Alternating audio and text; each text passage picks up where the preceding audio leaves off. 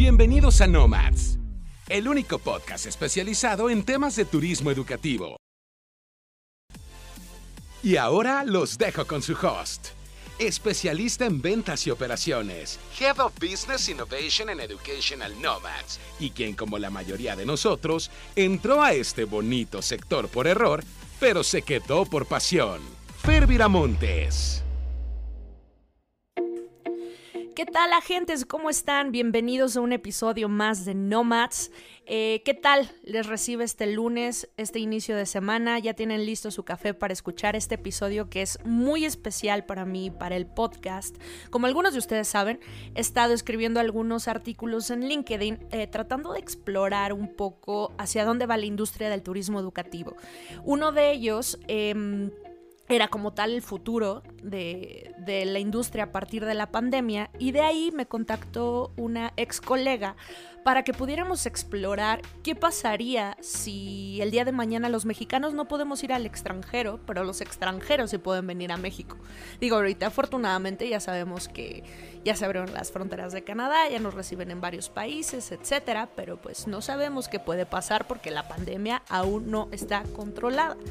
Entonces, eh, se acercó una de nuestras invitadas conmigo, hicimos esta colaboración y, salió algo muy interesante. A raíz de eso hubo agencias que se involucraron y una de, de estas agencias también está hoy con nosotros aquí en el podcast eh, para poder discutir ampliamente y con un poco más de profundidad hacia dónde va la industria y qué pasaría si México fuera pues receptor de estudiantes extranjeros. Entonces, para no darle más vuelta a esta introducción, déjenme presentarles a esta chica extranjera. Eh, Trotamundos, que ama a México y a la educación internacional. Con ustedes, Violeta Petkova. ¿Cómo estás, Vio? Hola, Fer, estoy muy bien, gracias. Me encanta estar aquí con ustedes. No, Bio, al contrario, muchas gracias a ti por estar aquí y pues siempre traer ese entusiasmo para hablar de los temas de educación internacional que a todos nos interesa. Eh, escuchas, para ponerlos en contexto un poquito, eh, yo conozco a Violeta de cuando éramos colegas en Mundo Joven. Ella es gerente de la sucursal de San Luis Potosí para el área de estudios eh, pero además de dedicarse al reclutamiento de estudiantes, ella tiene una larga, larga carrera con la educación internacional. Le ha tocado estar un poquito de, ambos lados, así que yo no les voy a contar, voy a dejar que Bio eh, les cuente un poquito de su experiencia. Así que cuéntanos, Violeta, ¿cómo, cómo ha sido esta, esta travesía de ser estudiante internacional y después promover programas de estudio? Claro que sí, Fer, con mucho gusto. Buenas tardes a todos.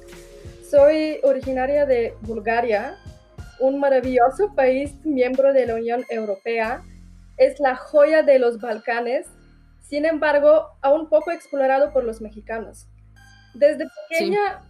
Fer, me ha gustado aprender idiomas y soy curiosa por explorar otras culturas y formas de pensar. De formación, soy hispanista y antropóloga okay. social. De profesión, Interesante especialista en educación internacional y de Excelente. espíritu, agente de cambio y ciudadana del mundo. Llegué a México hace seis años, eh, Fer, gracias a la oportunidad que se me presentó de estudiar maestría en antropología social en San Luis Potosí. Okay. Mi proyecto de investigación fue sobre el turismo backpacker, el turismo mochilero en el México contemporáneo. Una parte wow basada en el imaginario de México, desde la óptica de la literatura de viajes y desde mi propio trabajo de campo. Ok. ¿Qué te digo, Fer? México es exótico, místico y mágico. Lo acabas de describir perfecto. Es mágico, místico, musical, casi, casi. ¿no? Del lado profesional, ah. me apasiona nuestra industria. La amo porque nunca dejas de aprender te pasas Estoy estudiando los catálogos, conociendo escuelas. Somos multifacéticos, fluyes de un rol a otro, como asesora frente a tus estudiantes, como representante, reclutadora, psicóloga, maestra, coordinadora. Exacto. Somos todólogos en esta industria. Debes ser pero un buen negociador al ver desde aspectos educativos, conocimientos migratorios hasta comerciales y administrativos. Estoy de acuerdo, estoy de acuerdo contigo. Muchísimas gracias por compartirnos eh, pues un poquito de lo que eres tú, que seguramente podríamos tener todo un episodio nada más contigo hablando de lo que has hecho. Muchas eh, gracias, en, Fer. En educación. Sin embargo, como les mencionaba en un, en un principio, eh, este episodio es muy especial. Ya les dije que tenemos acá a Violeta, pero tenemos eh, un invitado que nos ayudará a explorar las posibilidades planteadas en ese artículo, que, si quieren leerlo pueden ir a, LinkedIn, a mi perfil, Pervira Montes, y se encuentra como México como destino educativo. También está en el LinkedIn de, de Violeta Petkova.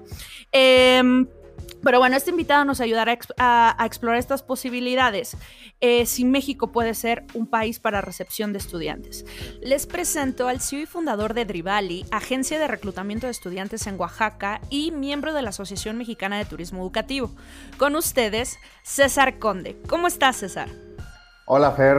Muy buenas tardes. Eh, un gusto estar contigo y con Violeta. Em, te quiero primeramente desear el mayor de los éxitos en, todos tus proyectos. Eh, creo que son iniciativas eh, muy padres que, nos permiten innovar en la, industria de la educación internacional. Entonces, estoy segurísimo que, esta serie de, podcasts pues será todo un éxito y un gran aporte para todos los que nos dedicamos a, esta industria. Y estoy muy, muy contento, muy contento de estar aquí contigo, con Violeta. Mil gracias por la invitación. Cuando hubo la oportunidad de, hablar sobre la posibilidad de platicar, me pareció un tema sumamente interesante. Curiosamente, yo ya lo venía pensando de, algunas semanas atrás y, cuando leí el artículo que ustedes desarrollaron, eh, la verdad me, dejaron pensando aún más. Y mil gracias por la invitación nuevamente para, para tocar este tema que creo que es sumamente importante y beneficioso eh, y que debemos justamente ir explorando juntos.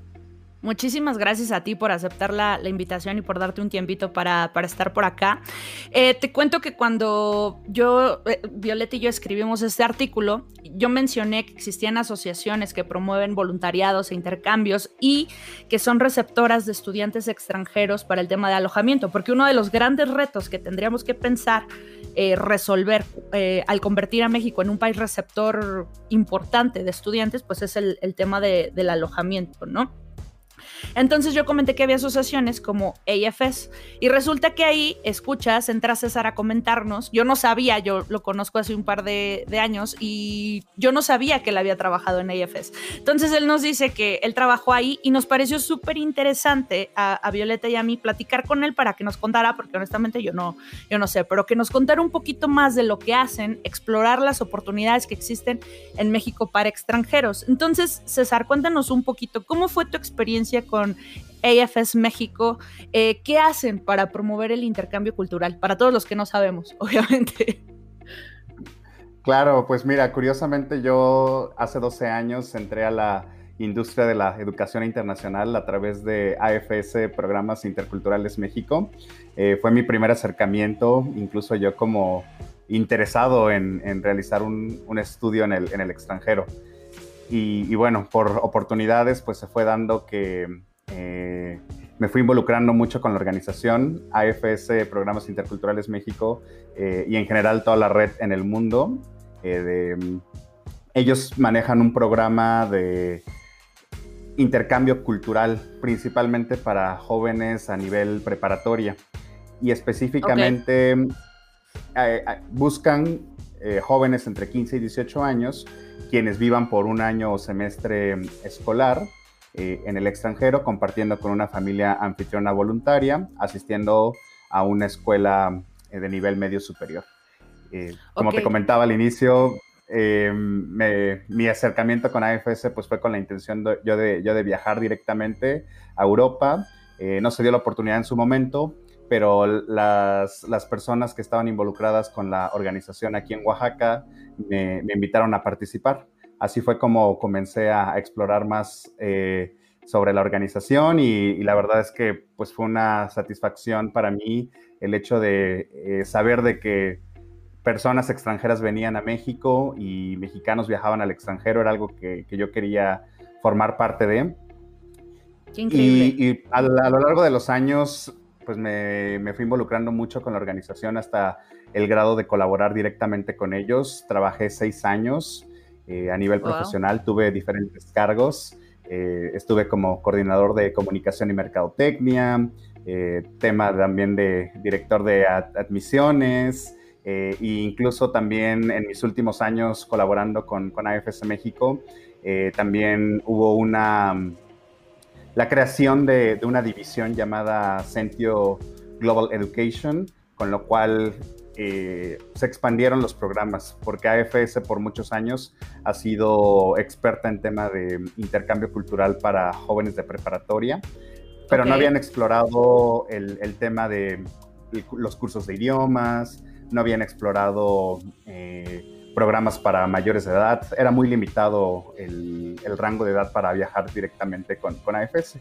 Entonces me, tocó también liderar eh, esa, esa división aquí en México, el proyecto internacional eh, que a nivel eh, mundial lo habían organizado y posteriormente pues en México me tocó liderarlo. Y entre dentro de esas funciones estaba la, inserción de extranjeros aquí en México.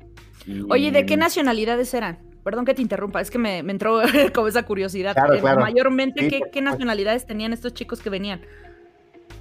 En la mayoría de los casos son europeos. Eh, personas de Alemania, Italia, eh, Bélgica, eh, Dinamarca, también asiáticos, tailandeses, japoneses, chinos. Y, venían a high schools aquí en México. Exactamente. O sea, preparatorios aquí en México. Ok. Es correcto. AFS lo denomina como un programa escolar y básicamente es un intercambio cultural de, un año o semestre en el cual el, estudiante eh, asiste a un, a un, colegio que puede ser tanto público como privado en diferentes partes de México.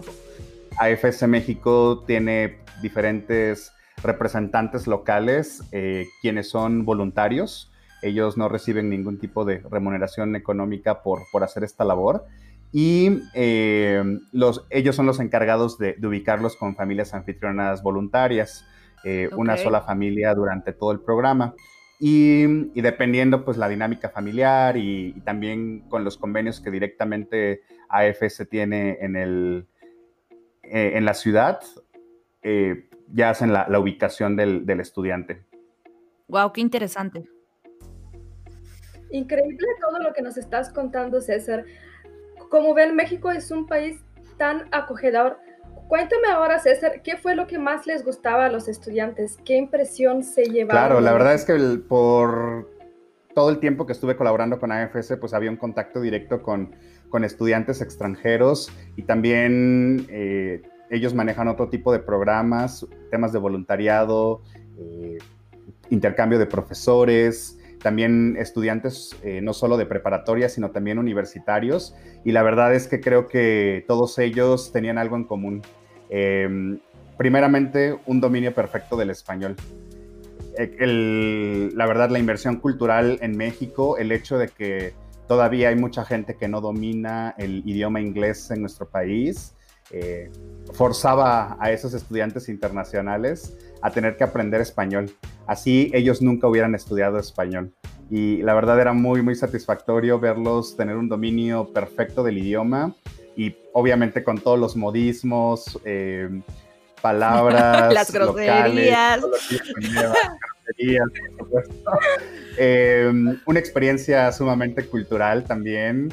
Eh, la verdad es que el, el sumergirse dentro de la cultura mexicana es es enorme. Tú, Violeta, seguramente lo, tendrás mucho que platicarnos, eh, pero el hecho de vivir con una familia anfitriona mexicana, el cómo relacionarte con papá, con mamá, con los hermanos, el, tener un fin de semana en familia, eh, con todos los tíos, los abuelos, las comidas familiares, eh, las, las salidas al cine, como cosas muy, muy particulares de la cultura mexicana que significaban mucho para esos estudiantes internacionales porque pues en sus países de origen no los tenían, ¿no? Y era verdaderamente incluso hasta un choque cultural.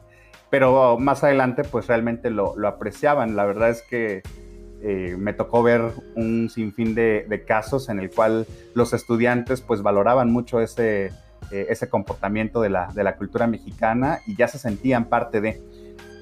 Hubo otros casos también el que había cierta resistencia cultural, por supuesto, pero en general habían experiencias muy positivas. Posteriormente lo, entendían.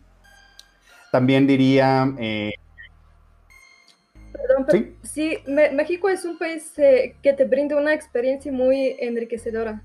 Exactamente, la verdad es que sí, creo que los mexicanos eh, pues somos muy acogedores, ¿no? Siempre estamos abiertos a platicar con personas extrañas, a atenderlos eh, sumamente bien, principalmente si están en tu casa, les ofreces todo tipo de alimentos, todo tipo de bebidas. Exactamente, sí, somos muy buenos, anfitriones. Y la verdad es que pues, me tocó también trabajar con, con muchas familias anfitrionas mexicanas que la verdad se desvivían por atender extremadamente, extremadamente bien perdón, a, los estudiantes internacionales. Los integraban muy bien a la dinámica familiar, eh, pues con todas las responsabilidades que, ello conllevaba, ¿no? Formar parte de, una familia.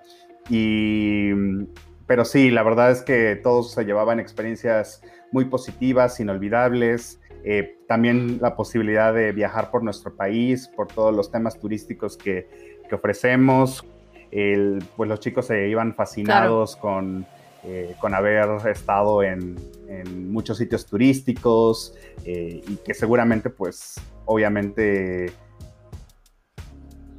eh, les permitía tener experiencias inolvidables con amigos, que si la fiesta, también era algo que, disfrutaban muchísimo con, los mexicanos. Es, es, como es, es, es, como esta experiencia que nosotros promovemos, ¿no? O sea, o, que las agencias eh, eh, promueven eh, para los mexicanos en el extranjero, o sea, irte en high school a Canadá, Reino Unido, Estados Unidos, o sea, justamente eso es lo que, lo que decimos, o sea, ese intercambio cultural, vas a perfeccionar el idioma, vas a ser amigo de todo el mundo, vas a vivir con una familia, entonces, o sea, realmente es el mismo programa, por así decirlo, pero aquí en México. Yo no sabía que eso es Para la inversa. Wow. Sí, fíjate que, bueno, no solo no solo es exclusivo de AFS, hay muchos otros programas en, México que sí reciben estudiantes internacionales. Eh, muy equiparable, pues a AFS está el Club Rotario, que es una red sumamente importante en, el mundo y en México. La verdad es que me impresiona muchísimo la, cantidad de clubes rotarios que hay a lo largo de, de México. También hay otra organización muy similar llamada YFU. Em, programas interculturales, ahora no recuerdo con exactitud, pero sus siglas son PAY, eh, GBI, que también es una organización global con, presencia en, México, y también hay universidades que están organizando sus propios intercambios en convenio Con, con, las universidades eh, extranjeras, eh, principalmente las, las europeas, pues hay una movilidad importante de de estudiantes internacionales hacia México, pero yo me atrevería a definirlo como un tanto invisible. No es realmente, justamente por lo que estábamos comentando en, preparación para, esta charla, ¿no? Como todos los retos de la infraestructura, de, la seguridad incluso, eh, y todo lo que seguramente estaremos hablando más adelante, eh, el no contar con esa infraestructura realmente lo, lo hace un tanto invisible pero de que los programas de intercambio y educativos en México existen, existen, los hay. Me entró la duda, César, ¿qué habilidades aprendían los chicos por medio de estos programas? ¿Qué es lo que puedes destacar como habilidades? Claro, bueno, en mi experiencia con, con AFS había una promoción importante del desarrollo de habilidades interculturales. El, hecho de pues, tener la capacidad de adaptarte a nuevas culturas, tener una comunicación efectiva con, diferentes personas, de, incluso de tu propia cultura o, de, otras, eh, de otras regiones, eh, de otras nacionalidades. Creo que eso es algo que, se valora muchísimo.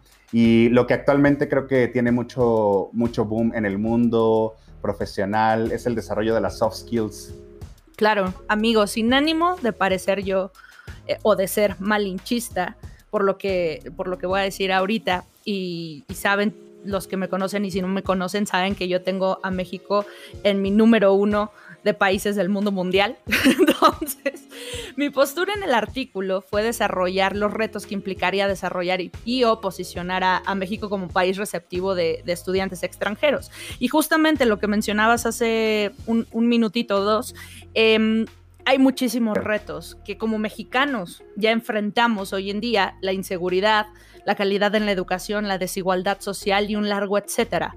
Por lo que me parece complicado este escenario. O sea, justamente cuando nosotros mandamos mexicanos al extranjero, eh, como padres queda la calma de que, bueno, es un país de primer mundo, la seguridad está súper bien, la, educación es de calidad, las personas tienen más o menos un ingreso eh, eh, bueno, por lo que no hay pobreza extrema. Entonces, em, a mí me llegan estas preguntas de, ok, si voy a promover a México como un destino educativo para extranjeros, ¿cómo, ¿cómo quito todos estos retos? O sea, eh, ¿verían rentable desarrollar México como destino educativo? O sea, ¿qué programas creen que serían viables y para qué público consideran que serían más viables? Claro. Eh, respondiendo a tu pregunta, creo que lo veo algo completamente viable. Hace unas semanas en, en Rivali justamente eh, pues me ponía a pensar el hecho de la diversificación de, productos. Aquí con el equipo de trabajo justamente eh, es una charla que, hemos venido teniendo. Eh, hay, hay, personas que, pues quienes conocen mi, trayectoria profesional y quienes sabían que también me dedicaba a, la, a traer extranjeros a México, pues me han preguntado si con Drivali hay la posibilidad también de, traer extranjeros a, a, Oaxaca. Y en su momento, pues mi respuesta era era negativa, eh, me, estaba enfocando más hacia, eh, hacia el hecho de enviar mexicanos hacia el extranjero, pero la verdad es que me han dejado pensando siempre, ¿no? Y ahora pues no, no descarto la posibilidad de hacerlo en un futuro. Creo que México necesita de, emprendedores en la educación internacional eh, local, es decir, justamente comenzar a desarrollar a, México como un, como un destino educativo. Y yo creo que México tiene mucho potencial, eh, pero pues aliándonos con las personas y empresas e instituciones correctas. Eh, partiendo de, del tema educativo, como, como bien lo comentas, la verdad es que en mi experiencia con, con AFS, pues sí llegué a escuchar comentarios de, estudiantes internacionales, eh, pues que Mm, entendían el hecho de que por los mismos retos de México como país, pues no ofreciera una educación de calidad. Entonces sí hubo comentarios eh, en los cuales pues destacaban pues la, mala educación que tenemos en, México, eh, considerando también que habían estudiantes quienes estaban en escuelas públicas en zonas rurales, entonces, pero también era parte de la, experiencia cultural, ¿no? O, también había los estudiantes quienes tenían la dicha pues de asistir a colegios de alto prestigio en diferentes partes de México eh, y estar con personas de un nivel socioeconómico pues muchísimo más alto y también ver otra cara de, México, ¿no? La, eh, había eh, ese, ese, ese, esas dobles experiencias. Desde mi punto de vista, Fer, sí lo, lo veo rentable. Es construir un nuevo México atractivo para los estudiantes es darles costo-beneficios, una experiencia enriquecedora y un entorno de aprendizaje óptimo. Em, yo creo que se presta para educación superior, por un lado, estancias cortas, pasantías, y por otro lado, efectivamente para aprender español como lengua extranjera. Es el lugar perfecto para tener una inmersión cultural única completa y de calidad. Ok, me, o sea, me, gustan mucho sus respuestas porque honestamente, y, lo vuelvo a decir, o sea, yo, yo, lo veo, yo lo veía muy complicado, pero ahora que, los escucho, sobre todo César, con experiencias de estudiantes que ya lo, ya lo vivieron y escuelas que verdaderamente están llevando a cabo estos programas, pues parece mucho más factible. Pero mi pregunta aquí sería, ustedes, agentes de educación, eh, César en Drivali y eh, Violeta en Mundo Joven, como agentes de educación internacional, ¿cómo combatirían estos retos? O sea, ¿cómo eh, vamos a convencer a los papás de que México es un país eh, seguro cuando estamos viendo las marchas por los, los feminicidios, por ejemplo, o eh, en el norte que está toda la violencia por, por, los cárteles, que creo que está un poco polarizado, o sea, porque los que vivimos en México sabemos que no es violencia todo el tiempo, sino que los medios lo, lo polarizan de una manera horrible, no es, no es tan horrible, pero aún así quedará en el extranjero un poco esa, esa, pues digamos, ese temor. ¿Cómo lo vamos a combatir? ¿Cómo lo van a combatir los agentes de educación internacional? Pues Fer, en mi caso, eh, primero es reconocer que la inseguridad y la violencia eh, no están a nuestro favor. Es un hecho que sí existen, sin embargo no, no tenemos que crearnos eh, una idea tan enorme o no tendría que generarnos miedo. Cuando postulé para México, todos me decían que estaba loca, ¿Por qué México? ¿Por qué te vas a México? Parece difícil venderles seguridad a los papás, pero no imposible. Miren el concepto que te ofrecen los nuevos fraccionamientos. Precisamente seguridad, vigilancia y amenidades dentro de un espacio limitado y cerrado. Traslado a educación, sería ofrecerles beneficios, programas de calidad, supervisión, acompañamiento, desarrollo de habilidades. Y si es un proyecto que les suma como personas, si a la larga representa un retorno de inversión para ellos y una experiencia que ha forjado su carácter y ha aportado para su crecimiento, claro que sí se puede. Ok, ok. Muchas gracias, Bio.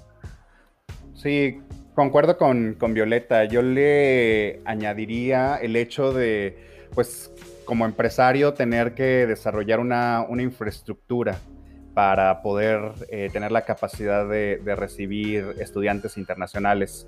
Eh, me pongo a pensar en esta infraestructura de pues, una red de apoyo, eh, el hecho de tener pues, representantes locales, coordinadores, de tu programa, que estén de tiempo completo acompañando a tus estudiantes internacionales en, las zonas donde tú los vas a, ubicar. Creo que también es una, un punto estratégico lo que comentabas hace rato, Fer, del hecho de que hay eh, pues ciertos, ciertas zonas peligrosas y que como mexicanos pues sabemos que pues hay que ir con precaución, pero también sabes a qué zonas debes ir y a qué, a qué zonas debes evitar.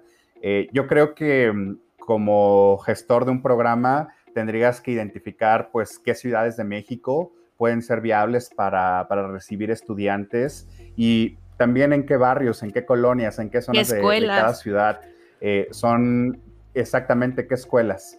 Em, por supuesto, y desarrollar pues esa, esa red de apoyo.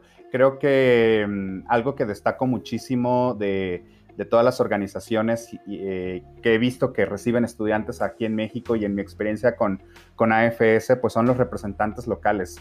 Y en el caso de AFS, pues es una red voluntaria eh, en el cual eh, pues personas que además tienen una vida propia, eh, tienen un, proyecto de vida cada quien individual, le dedican el tiempo a favor de la organización y están al pendiente de cada uno de los estudiantes, de las familias anfitrionas, en este proceso de, adaptación del, estudiante, en, velar por su seguridad también. Eh, y desafortunadamente, pues sí, sí suceden muchas situaciones de inseguridad.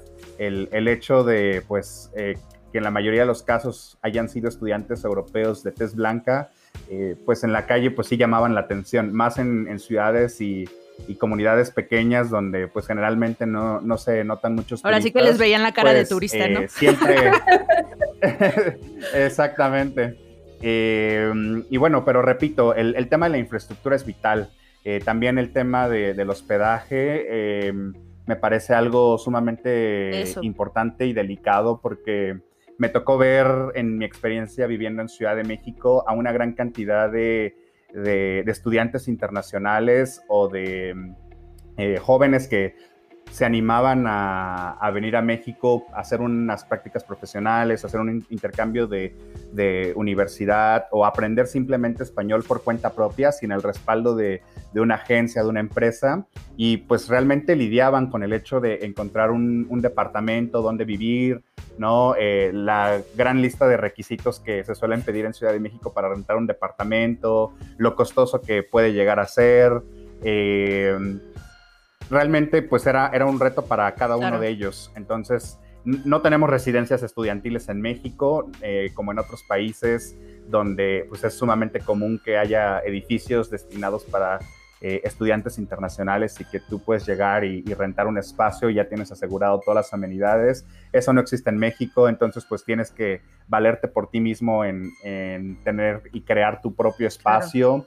Eh, digo, si vienes a través de un programa, pues tal vez tengas la, viabilidad de, ser hospedado por una familia anfitriona, con lo cual pues es, Igual y también es un, es un llamado eh, para los eh, empresarios o los eh, entrepreneurs que ahorita puedan eh, meter o que estén en el área de bienes raíces, o sea, empezar a, ver eso, o sea, como, o sea, si, si, como industria lográramos empezar a desarrollar ese tipo de programas y hacer un llamado para los que estén haciendo construcciones de condominios o lo que sea, destinarlos a ciertos, a ciertos programas. O sea, sí, sí creo que el hospedaje es, muy obviamente es muy importante, pero el reto de una infraestructura sólida de, alojamiento, con lo que todo eso implica, eh, creo que, que, está, está, complicado, ¿no? O sea, no, no, es, no es como que ahorita pongamos una residencia y ¡pum! Aquí se hospedan, ¿no?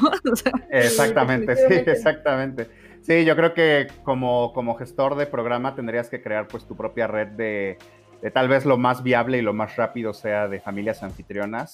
Eh, las familias mexicanas, en mi experiencia trabajando con extranjeros y directamente con las familias anfitrionas que recibían a estos estudiantes, están completamente dispuestas a abrir las puertas de sus hogares.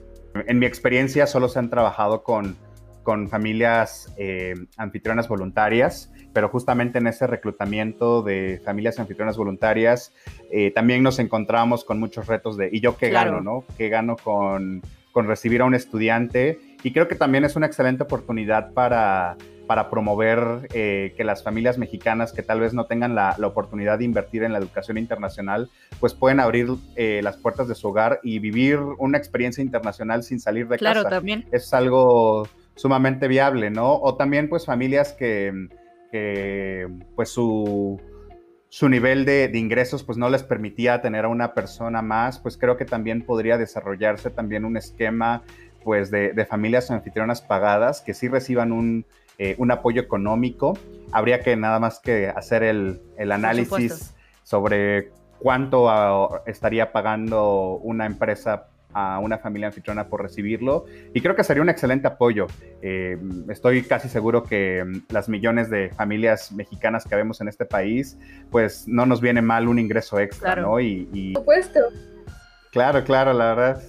Eh, otra cosa que me quería, que quería agregar era el tema justo de que ya hay organizaciones, escuelas de español, que justamente están organizando su propio programa de, de hospedaje. Entonces, me parece sumamente interesante, pero repito, creo que es algo invisible aquí en México. Todavía como industria pues tenemos que hacerlo más, más visible, darle esa, esa, difusión. A nivel local creo que pasa desapercibido, como en otros países como en Canadá, que se vive mucho esta dinámica del, tema, del tema internacional.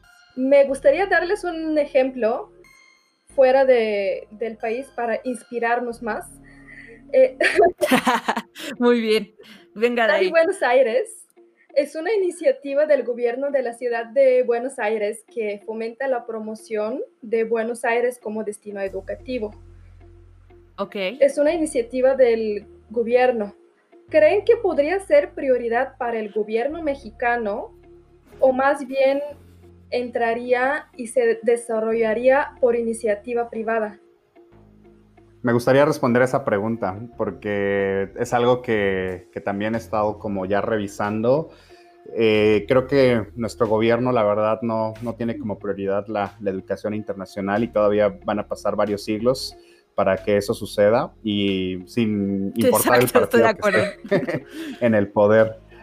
Em, Entonces la respuesta es tiene que ser por iniciativa y privada. Yo creo, o sea, eh, a nivel gobierno, cuando los gobiernos, y este es mi muy, muy particular punto de vista, yo creo que cuando un gobierno se, se involucra en esto de manera, a manera de prioridad, partiendo de un gran paréntesis que voy a hacer ahorita, que es, eh, creo que muchas veces ni siquiera la educación de los mexicanos llega a ser prioridad para, para el gobierno. Entonces eso es triste, me, me, entristece decirlo, eh, por eso creo que eh, para que estuviera en los ojos de gobierno tendríamos que como industria traer a la mesa el ingreso que eso, que eso significaría. Por ejemplo, ahora con la pandemia en Canadá hubo iniciativa de, una iniciativa de todas las escuelas de idioma escribiéndole al gobierno canadiense por una que necesitaban una ayuda económica porque esta industria representaba X billones de dólares.